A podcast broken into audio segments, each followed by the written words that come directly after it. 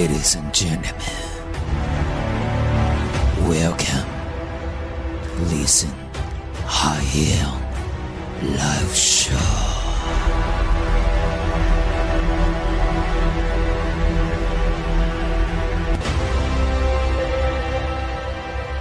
各位，这里是海洋现场秀，我们将带领复仇者联盟一起保护地球，为人类的快乐而战。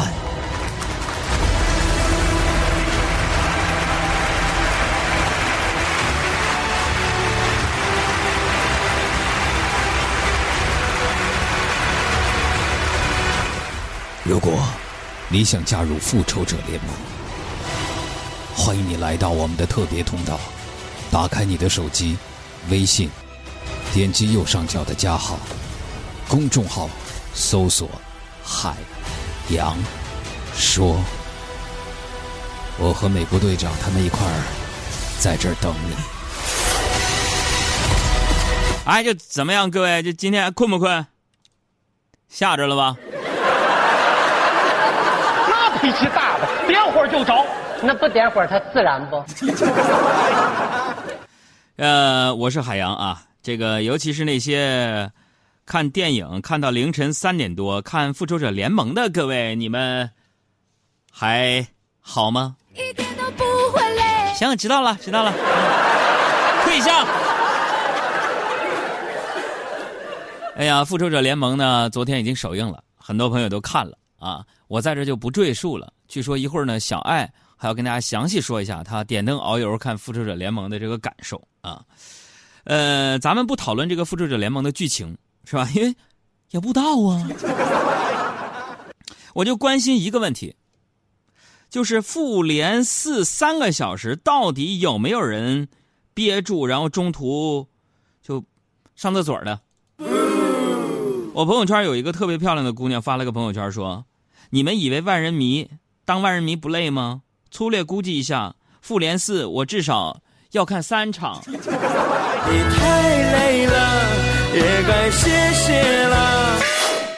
我呀，年纪大了，各位，我现在年纪大了，我就感觉自己有一个什么事儿呢？就是、嗯、没法熬夜了，你知道吗？然后呢，脑子老卡，老不好使。今天我做个 Excel 表格，做个文件夹，都能让小赵吐槽。昨天晚上我睡得太晚，刚来上节目之前呢，我一看手机啊没电了嘛，是不是？我就随手抓了个充电宝个线，然后那个电梯上，我准备给手机充电的时候，发现我拿了个移动硬盘。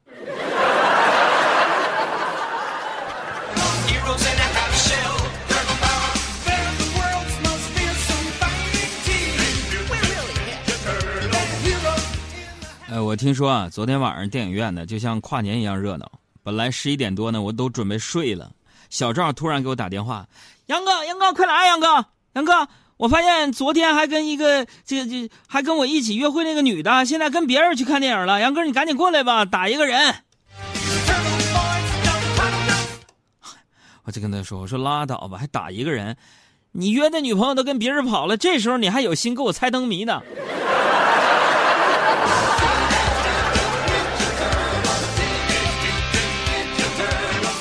我这个人呢，有一个毛病，就是不太会安慰别人。但是我生活经验呢，相对还是比较丰富的啊。我通过观察发现，就是现在年轻人安慰别人的时候，喜欢用什么？哎，别生气了，啊，别难过了，用这种句式啊。今天硬核学习时间，教你怎么去安慰别人。其实这样的强硬的命令式的语句，别生气了，哎呀，你别难过了，朋友们，你这么安慰人，反而会适得其反啊。安慰人比较好的方法就是知道对方真正需要的，然后转移情绪。你比如说，男生安慰女生，可以对她说：“呃，我请你吃好吃的吧，啊，我给你买个包吧。”哎，这是男的安慰女的，是不是？那我朋友就问了，我是一个男生，那女生怎么安慰男生呢？其实女生安慰男生最简单，一句话：不用买了，退一下啊，这什么买？到月底了，哪有钱？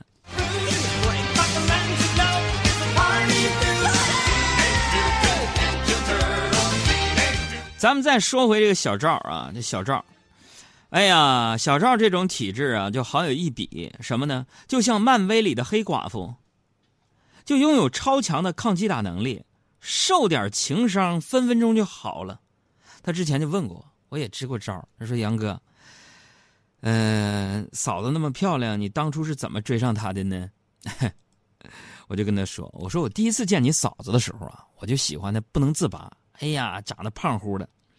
当时啊，我就灵机一动，我就掏出一百块钱，问我说：‘哎，这这钱是不是你掉的？’啊，你们嫂子说这不是。然后我就接着说：‘我说，哎呀，那这一百块钱反正也找不着失主，不如咱们拿这钱看电影吧，好不好？’然后我就跟你们嫂子在一块儿了。嗯，后今天中午我们去吃饭，小赵呢就用了我这招。”看到一个美女，鼓起勇气，掏出一百块钱说：“美女，这钱是你掉的不？”美女就说：“啊，是，谢谢啊。”然后把钱拿走。The end。我像风一样自由。跑了。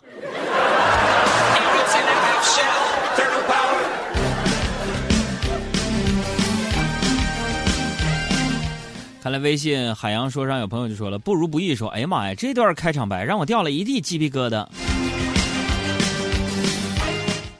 天呐，皮肤科是不是同仁最好啊？看看吧，别耽误了。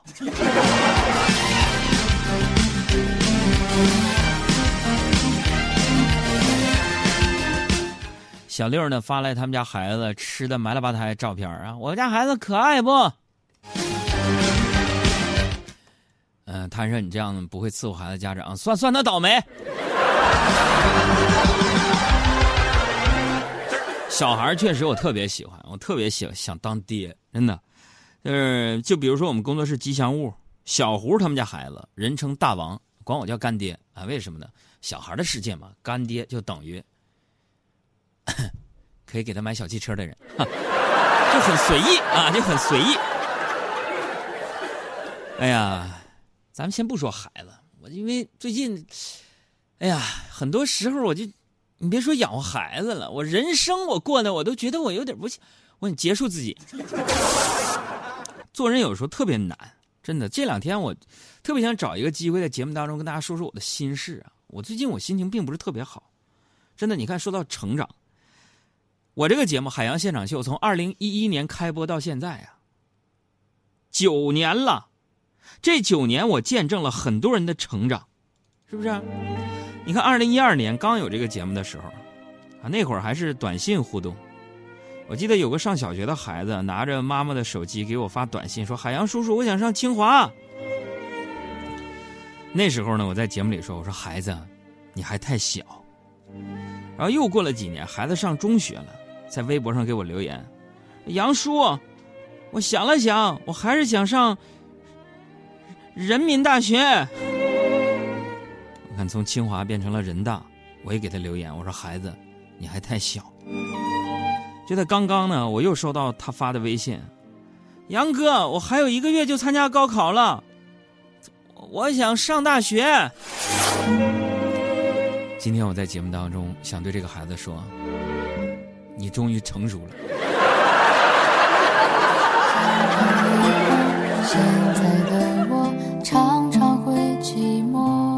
我想对这个所有曾经小儿时梦想上清华，中途改变理想想上人大，后来转念一想上个大学就行的朋友们说一句：人生啊，曲曲折折，它就是一个圆圈就像是我，当年因为家穷，一九九八年的时候中考，是我们吉林省长春市第七十四中学的中考状元，六百五十分满分打了六百二十四点五，一般我都不说这事儿。熟悉我们节目朋友都知道，就这事在我们节目当中，我只说了好像七十多遍。那时候，因为家里穷嘛，虽然是中考状元，重点高中都想点招我，咱没去。我为了给爸妈省学费，我就去了个中专，吉林省林业学校。到那儿，咱也是学校建校几十年的最高分。原本以为中专毕业就赶紧挣钱养家，但是那时候因为学习成绩太优异。被保送到了东北林业大学。我放弃了北京林业大学的机会，因为东北林大离家近，在东北呢想早点毕业赚钱，给爸妈缓解点这生活压力。那原本以为这上了大学本科毕业就得了呗，结果本科毕业呢，自己努力又考上了东北师范大学的研究生，也顺利毕业了，咱也是个硕士研究生了。儿时咱也有梦想，上清华、上北大。这不，利用三年的时间，我分别在清华的新闻学院、清华的经管学院和清华五道口金融学院混了好几个专业。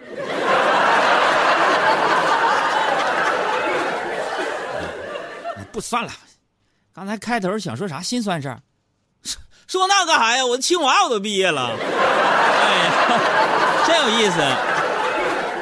啊，就说说说回那个小孩的事就那个大王啊，我就给他买俩小汽车，就管我叫干爹了，特别可爱，特别逗。嗯，怎么说呢？要说呢，也没有那么像他爸，像他妈，反正就是就是，怎么长得比较逗。哎，我听说说这个有个事儿，说说孩子的妈妈怀孕期间接触的人和事儿，都会对孩子的长相有一定的影响，啊，所以现在呢，看到大王的长相，我很自责呀。是不是他妈小胡怀他的时候，天天编稿子做节目，看我听我，所以孩子长得就是这么逗。而且据说呢，说很多长相平平的夫妻呢，因为怀孕期间看了很多漂亮的宝宝，孩子长得就非常好看。这就是怀孕期间接触什么，孩子就会长得像什么，是吧？呃，接触丑的东西，孩子就丑；接触美的东西，孩子就美。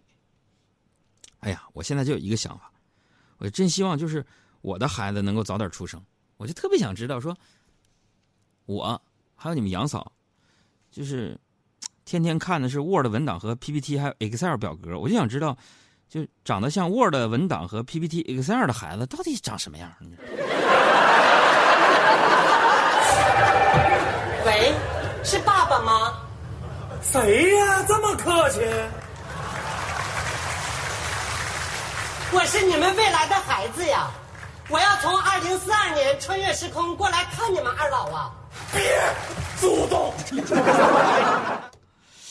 呃，孩子呢？说到这个话题，我就看短信平台当中啊，留言特别特别的多。所以今天我们索性啊，但凡你此刻拍下在车厢里边跟你们家宝贝儿一起听海洋现场秀的节目的照片我们就会选择十位听众送出小鲜炖的燕窝一份啊。但是这个小孩必须摆出一个耶的姿势啊，拍他自个儿也可以啊。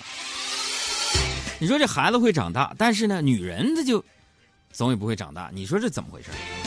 我再说个事儿，最近呢，我有一个女性朋友从欧洲啊旅游回来啊，一回来就感叹说：“哎妈呀，还是欧洲好啊！我天哪，那大教堂，妈呀，那柏油马路，妈呀，那金发碧眼的小帅哥，妈呀，那西餐，妈呀，那欧元，妈呀，那化妆品。”我天，妈呀，那就是一个充满童话气息的地方啊，哥！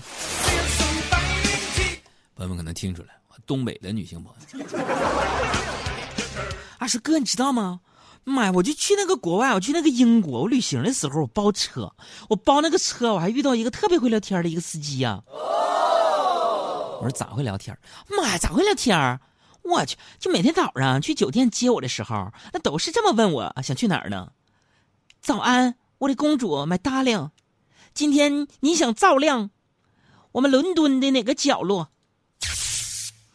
这句话呀，那令我有一种心情大好的魔力，哥，我心老好了。给给我开车门哎呀妈呀，扶着我的小手坐座位上，我就感觉哥，我就感觉我飘了，我就感觉我自己是一个公主。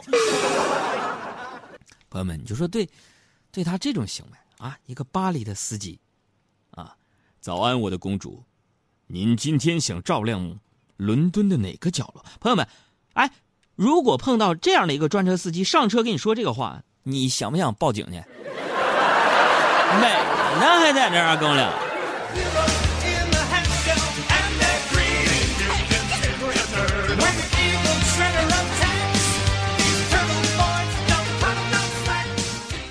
小爱，这啥呀？乐的。就是我有点好奇啊，啊，你刚刚呢是一位巴黎的司机呢来接你，但是他说您想照亮伦敦的哪个角落？我说说错了，别挑我，我已经步入中年人的行列了啊。说我自己吧，因为最近脑子不好使，所以呢一直在健身。这回是真健，我想激活一下我的脑脑细胞。我坚持跑步已经有一段时间了。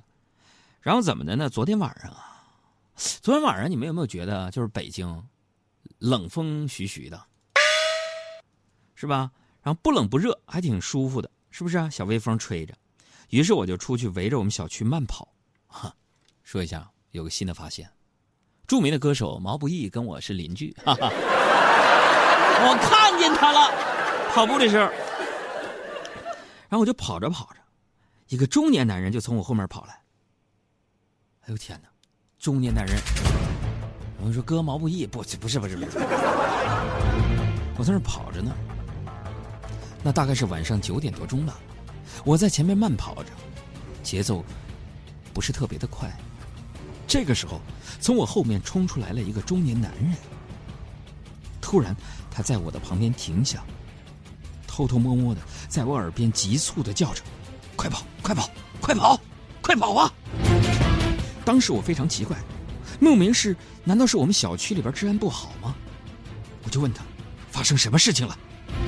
那个中年男人没有吭声，跑到我前面，回头对我说：“赶快跑！”我莫名其妙，但是莫名的感到一阵恐慌，于是我就跟着他的屁股后面一路狂奔，差不多追了三公里以后，我实在跑不动了，我气喘吁吁的追问：“大哥，哥，咱们小区到底发生什么事情了？”那个中年男人回头看了我一眼，说：“就没没事儿，我看你跑太慢了。”措手不及，只得愣在那里。这是什么情况啊？我曾经跨过山和大海，也穿过人山人海。我曾经拥有着一切，转眼都飘散如烟。我曾经失落、失望、失掉所有方向，直到看见平凡才是唯一的答案。